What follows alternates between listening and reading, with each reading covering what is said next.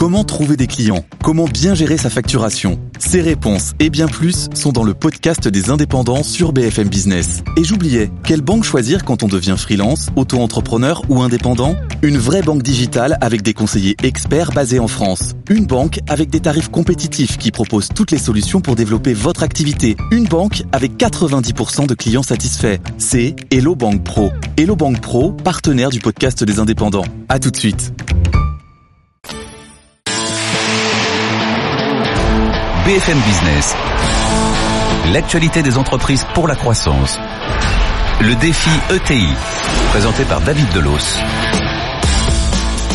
Bonjour à tous, merci d'être fidèles à Défi ETI et bienvenue dans l'émission 100% consacrée aux entreprises de taille intermédiaire. Il y en a près de 6000 en France. Elles sont cruciales pour le tissu économique de notre pays. Et depuis quelques années, eh bien, nos ETI françaises sont confrontées au virage numérique. Une transformation digitale nécessaire, mais à quel prix Pour quels avantages Comment entrer dans le monde du big data On va poser la question à Mathieu Brun-Bellu, responsable de la technologie chez Coyote, notre ETI fil rouge de la semaine, Marc Philippe de la Banque Palatine et Grégoire Garel, le directeur général d'Activis, seront également avec nous pour nous apporter leur expertise. Mais tout de suite, l'actu de la semaine. BFM Business, le défi ETI. L'actu de la semaine. Étienne Braque, bonjour Étienne. Bonjour David. Et l'information que nous avons retenue cette semaine, hein, c'est une bonne nouvelle, un, un joli cocorico.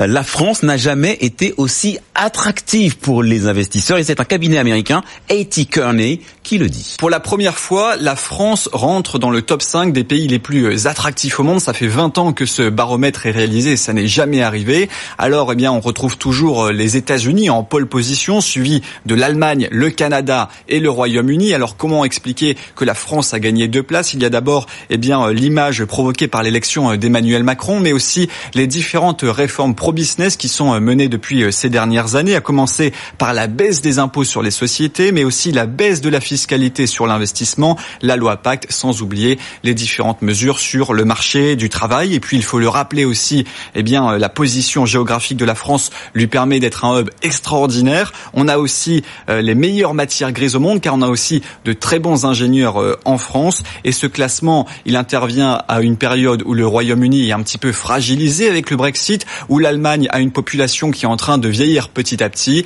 et où l'Italie, eh bien, a une croissance qui est un petit peu en train de décélérer. Pendant ce temps, la Chine, elle aussi, tombe dans le palmarès puisqu'elle recule à la septième place. C'est son plus bas niveau depuis 20 ans. En cause, eh bien, il y a le recul des exportations, de la demande intérieure, le niveau d'endettement des entreprises chinoises et aussi l'impact de la guerre commerciale entre la Chine et les États-Unis. Mais au final, la bonne nouvelle, c'est que 77% des entreprises interrogées sont prêtes à investir en France. Allez, le big data et les ETI, c'est notre thématique cette semaine. Le focus, c'est tout de suite. BFM Business, le défi ETI, le focus de la semaine. Et le focus de la semaine, c'est avec Marc Philippe. Bonjour. Bonjour. Euh, vous êtes le, le, monsieur données numériques chez Palatine, notre partenaire, la, la, banque des ETI, et on va essayer de, de, poser les bases du débat avec vous. D'abord, qu'est-ce qu'on appelle big data? Qu'est-ce qui se cache derrière ce terme? Alors le big data, tout d'abord, c'est pas uniquement du stockage d'un volume important de données. C'est vraiment tout un écosystème complet qui résulte de ce qu'on pourrait définir comme la troisième révolution industrielle, celle de l'information. Ah carrément, hein, vous allez vous allez jusque là. Absolument. Lorsque vous envoyez un message, lorsque vous publiez des photos, lorsque on, on, nos signaux de géolocalisation, nos transactions sur Internet, tout cela crée euh, de la donnée. Mhm. Et, et aujourd'hui, euh, multiplié par le nombre d'internautes, d'objets connectés, ça représente un volume considérable qui hum, reflète nos comportements, mais dont 80% des données sont non structurées. Donc euh, en 2018, on pouvait dire que 90% des données existantes dans le monde avaient été créées lors des deux dernières années. Et pour donner un autre chiffre Ah, pour euh, illustrer le propos, aujourd'hui, ce sont à peu près 50 000 gigaoctets qui sont créés chaque seconde. Ça représente 145 000 dictionnaires de la langue française. Ah carrément. Ah oui, ben voilà, comme ça au moins. Et, donc, euh, et, et, et mettre euh, les données, les rechercher, les capturer, les stocker, les utiliser, les analyser, les partager tout ceci, c'est le périmètre du big data. Est-ce que les ETI françaises ont, ont fait et accessoirement réussi leur transformation numérique justement dans ce cadre-là? Alors aujourd'hui, vous avez à peu près deux tiers des ETI qui déclarent avoir euh, commencé à déployer une stratégie euh, digitale, mais vous avez aussi deux tiers des ETI qui euh, ont une base de clients unifiée, mais qui n'ont pas mis de démarche d'analyse de ces données. un, autre chiffre, vous avez à peu près deux tiers des PME qui n'ont pas de technologie big data parce qu'elles sont un peu perdues, elles ne savent pas par quel bout commencer le sujet. Donc il faut dire qu'avec le cloud, euh, le coût de stockage a diminué, mais le paysage technologique évolue vite. Euh, lorsque vous avez initié une démarche, eh bien derrière il faut des profils data analystes euh, parce que sinon vous n'avez aucune valeur opérationnelle à la donner et ce sont des profils qui coûtent cher. Donc tout ceci fait qu'aujourd'hui la plupart des ETI externalisent à la fois le stockage et l'analyse. Par contre, elle se recentre beaucoup mieux sur l'intégration métier des solutions. Parce que mieux que les grandes entreprises, elles sont capables d'identifier rapidement, plus facilement leurs besoins. Et c'est très important dans le cas de démarche big data, c'est de vraiment commencer par imaginer une stratégie, des cas d'usage et y aller progressivement. on parle numérique, mais quels sont les, secteurs qui utilisent le plus en fait le big data? Alors aujourd'hui, vous avez euh, forcément les secteurs de la santé, de la finance, de la distribution, de euh, des médias, hein, de la technologie qui ont déjà beaucoup investi sur le big data. Oui. Euh, vous avez d'autres secteurs comme le bâtiment, comme le service public, les transports qui également investissent énormément. Ce qui est important d'avoir à l'esprit, c'est que la, la, démarche Big Data et Analytics, en fait, ça répond à plusieurs besoins, on, mm-hmm. on en parlera, mais c'est la recherche de l'amélioration de l'expérience client, c'est une optimisation des processus et de l'efficacité opérationnelle, c'est les questions sur le business model, c'est la gestion des risques, la lutte contre la fraude, bref, euh, c'est tout ceci ça permet tout, tout, ceci. Et puis, ça permet aussi de prendre des décisions plus rapides et plus crédibles parce que documentées sur des données à la fois internes et externes à l'organisation. On, y reviendra sur tout ça. Hein. Le big data, c'est le quotidien euh, de Coyote depuis 15 ans ou presque. Euh, le groupe s'est spécialisé dans les systèmes d'aide à la conduite automobile. C'est une histoire que nous raconte Étienne Braque. Des alertes comme celle-ci, Coyote en émet 13 par seconde en Europe. Depuis sa création en 2005, le TI français s'est construit une réputation en matière d'aide à la conduite, mais surtout, en 14 ans, l'usage et les produits ont bien évolué. Lors de sa création, les smartphones n'existaient pas. Coyote a dû suivre les nouvelles technologies et les voitures connectées. Pour cela, l'entreprise a développé une application mobile et a noué des liens avec les constructeurs automobiles pour créer des solutions embarquées. Coyote a dû faire face aux nouvelles réglementations qui ont interdit en 2011 les avertisseurs de radar. Ainsi, Coyote ne pouvait plus signaler la position précise des radars, mais signaler des zones dangereuses.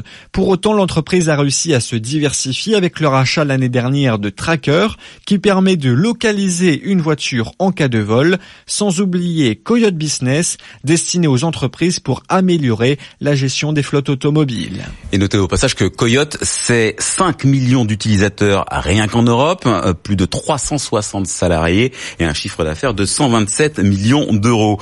Mathieu Brimbellu, bonjour.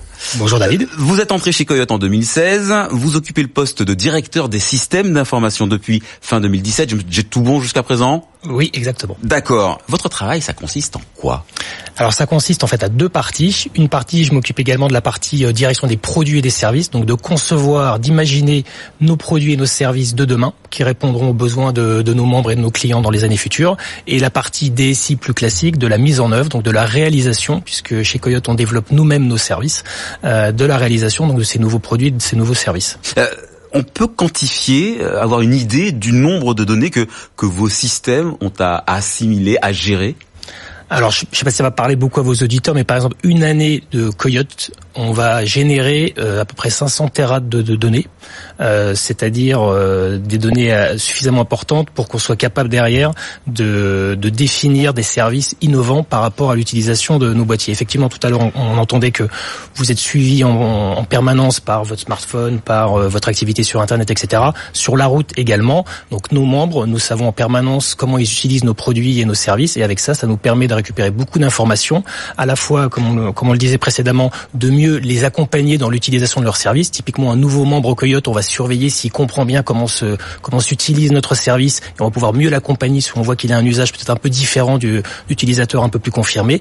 Et puis également, on va pouvoir générer de nouveaux services, penser, imaginer de nouveaux services, comme par exemple un service qu'on devrait euh, lancer dans quelques quelques semaines maintenant, qui est sur de ce qu'on appelle de la vigilance. En fait, grâce à toutes nos données, on était capable d'analyser la façon de conduire sur euh, les centaines de millions de kilomètres de routes françaises. On en a déduit des zones à risque, des endroits où la vitesse légale est sans doute trop importante par rapport à, par rapport à une bonne vitesse adaptée hein, d'un point de vue sécurité. Et votre système nous donnera. Et voilà, et notre système va vous donner en temps réel un, un profiling quasiment de voilà ralentissez ce virage-là, même si la route c'est une route à 80, tous les virages dangereux ne sont pas signalés sur les routes.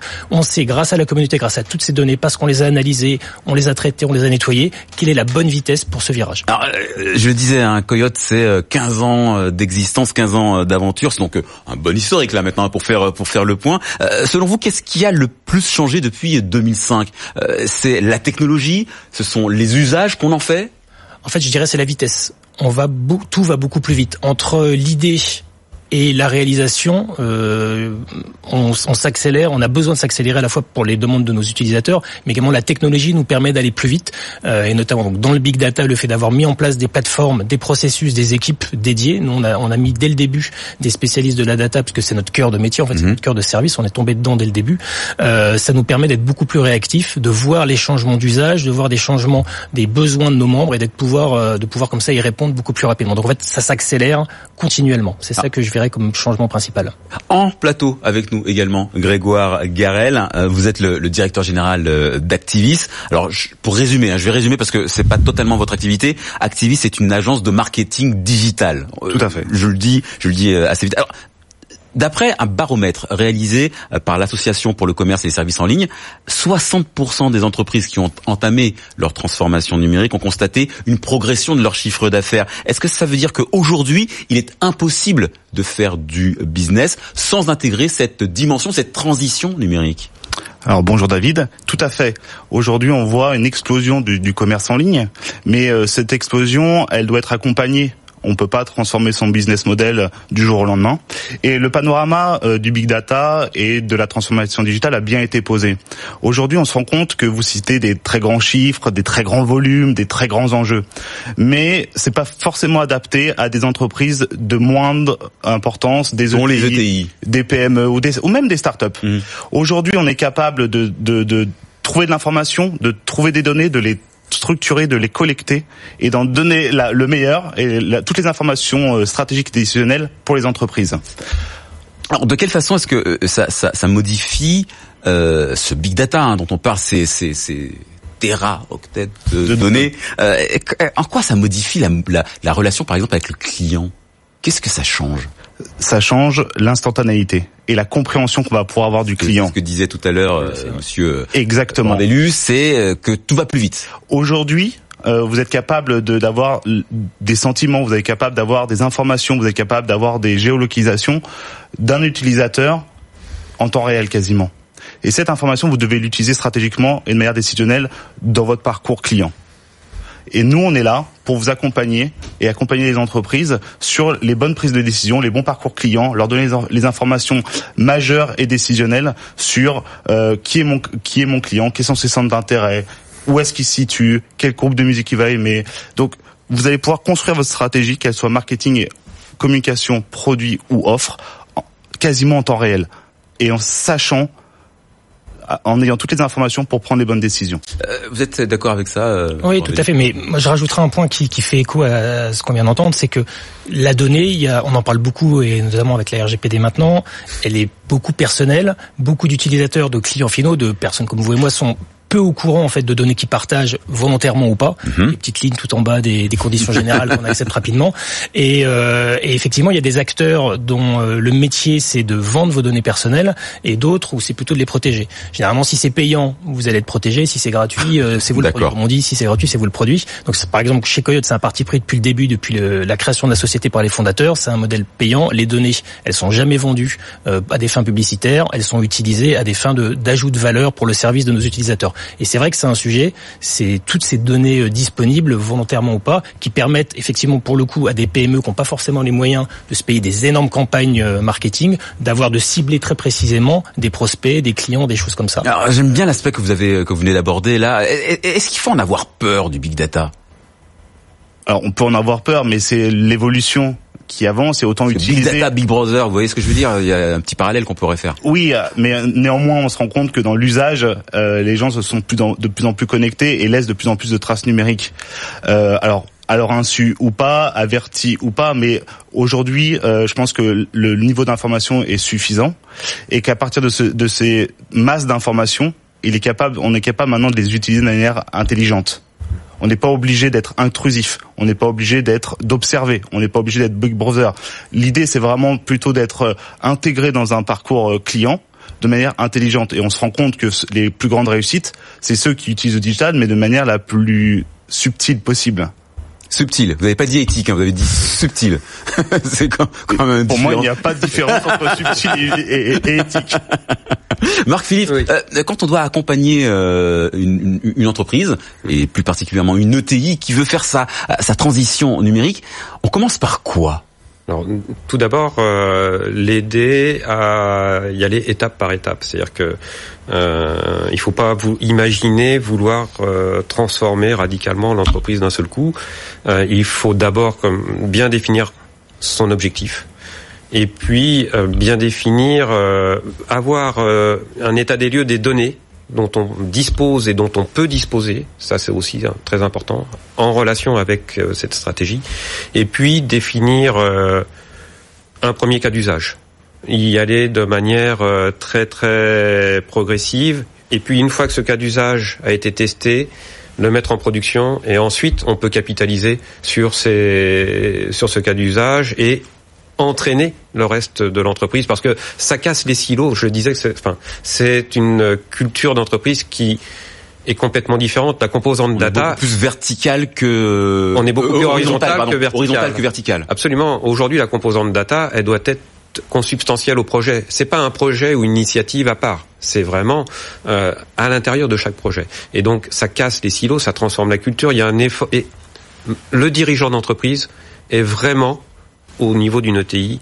le, le moteur sans cette volonté affirmée du dirigeant, l'entreprise aura beaucoup de mal à mettre en place une démarche de. Et ça demande, ça demande des investissements très lourds? Alors ça demande, tout dépend encore une fois parce qu'aujourd'hui les technologies évoluent et comme pour une ETI, euh, utiliser d'abord des outils qui sont sur le cloud, utiliser d'abord des ressources euh, d'analystes dans, dans des, chez des prestataires. Tout ça, ça peut permettre justement, comme je le disais, de, de, de, de, commencer et de mieux se recentrer sur, encore une fois, l'intégration métier de la solution. Après, bah, la Banque Palatine a mis en place, euh, par exemple, des offres de financement spécifiques dédiées à la transformation technologique et digitale des entreprises pour financer avec BPI France à la fois le matériel et l'immatériel. Voilà. Mais en tout cas, euh, c'est une démarche très spécifique. On ne sait plus vraiment où est la, différence justement entre matériel et, et immatériel. C'est des investissements très très lourds, ça, euh, bah, Mathieu Bringalet euh, Effectivement, aujourd'hui, on en parle de moins en moins effectivement d'achat de matériel, parce que de plus en plus, enfin nous typiquement, on a fait le choix de, du, 100% cloud. C'est un choix qu'on a fait récemment chez Coyote et euh, en train de migrer toutes nos infrastructures dans le cloud 100%, mhm. parce qu'en fait, on, notamment pour des problématiques de big data, pas que, mais notamment, on a à des moments tellement besoin de ressources, machines, j'entends, donc de CPU, de RAM, etc., que si on se met à acheter ces machines-là, qui vont être obsolètes au bout de quelques années, alors qu'on va pas avoir besoin 24, 24, 7, 7, nous, voilà, on en a besoin de temps en temps pour des campagnes. C'est-à-dire qu'on n'aurait même pas le temps de les amortir. On n'aurait même pas le temps de les amortir. Alors que le cloud, c'est fait pour, je clique sur un bouton, voire j'ai même pas besoin de cliquer parce qu'on a paramétré des choses, euh, on a du, euh, du scale-up automatique, et, et en plus, on va payer exactement à l'usage. Et les, les grands acteurs de cloud, ou les plus petits aussi, font beaucoup d'efforts pour accompagner les entreprises, euh, notamment les plus petites qui ont moins, mm. peut-être moins que nous, des, des, ressources internes et qui vont pouvoir aussi les accompagner. Donc il y a vraiment, il y a vraiment quelque chose à faire. Juste pour rebondir peut-être sur euh, ce que vous disiez, je suis, je suis complètement d'accord. Il faut prendre étape par étape et il y a soit c'est votre cœur métier, il faut que vous vous l'appropriez cette transformation digitale et vous allez, ça va être important. Et sur des choses qui sont pas votre cœur métier, vous pouvez, vous pouvez trouver pardon des partenaires qui vont vous aider. Je prends juste un petit exemple. C'est pour ça que Coyote, on a racheté Tracker il y a un an, il y a deux ans pardon maintenant.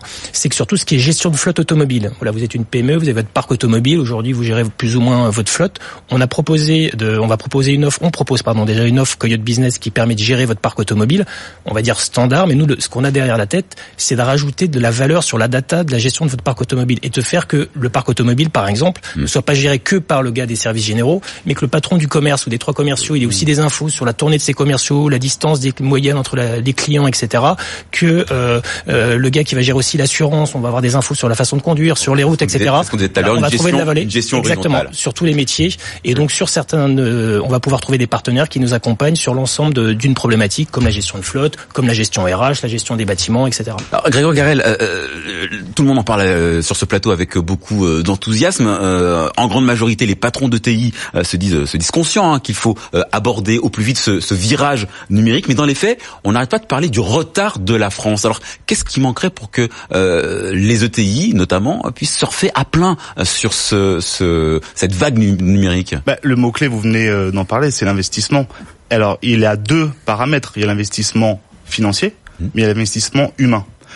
On parle sur des projets big data d'une évolution sur un, deux, trois ans. Une ETI n'a pas forcément des projections, n'a pas forcément le temps, cette temporalité d'investissement et de, trouver les bonnes personnes pour mener ces projets à bien.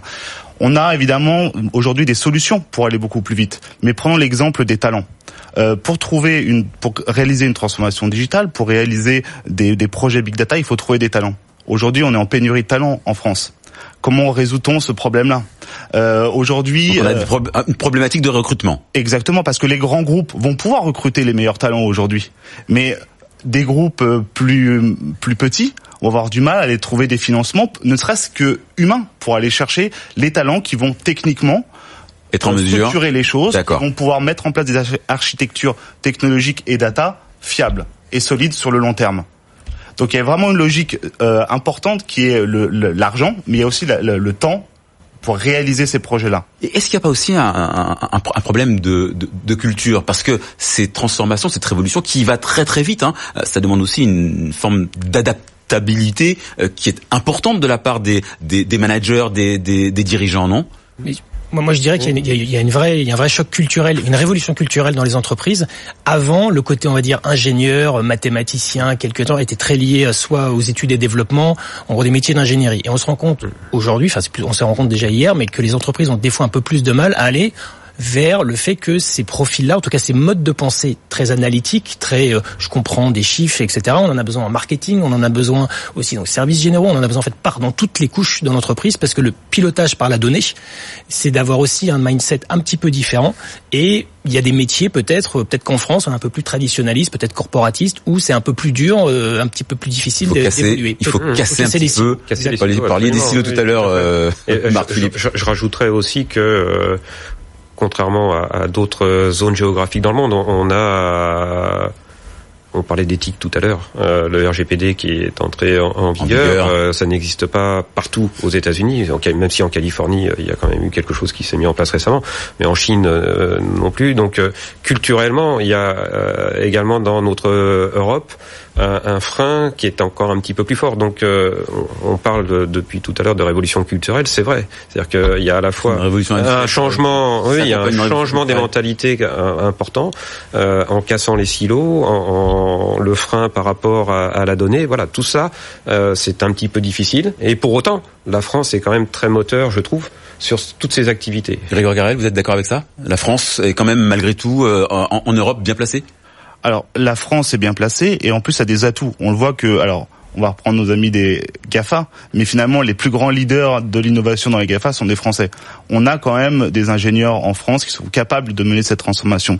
Après, il y a une, il y a une, une dimension qui est importante, c'est que quand vous concevez un projet data, il y a quand même trois niveaux euh, importants. La première chose, c'est la collecte de la data, mais la data, elle arrive brute vous allez avoir après des machines qui vont devoir ou des algorithmes qui vont devoir travailler cette data pour l'échantillonner.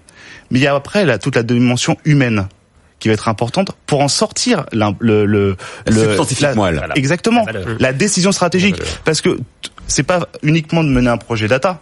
Hmm. Vous allez pouvoir euh, collecter de la data, c'est pas un souci. Vous allez pouvoir la peut-être la structurer. Mais après, il faut- il faut- il faut- il faut la que vous en ayez un avantage concurrentiel D'accord.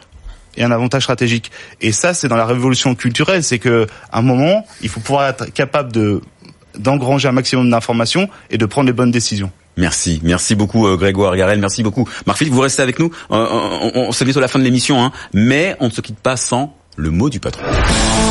BFM Business, le défi ETI. Le mot du patron.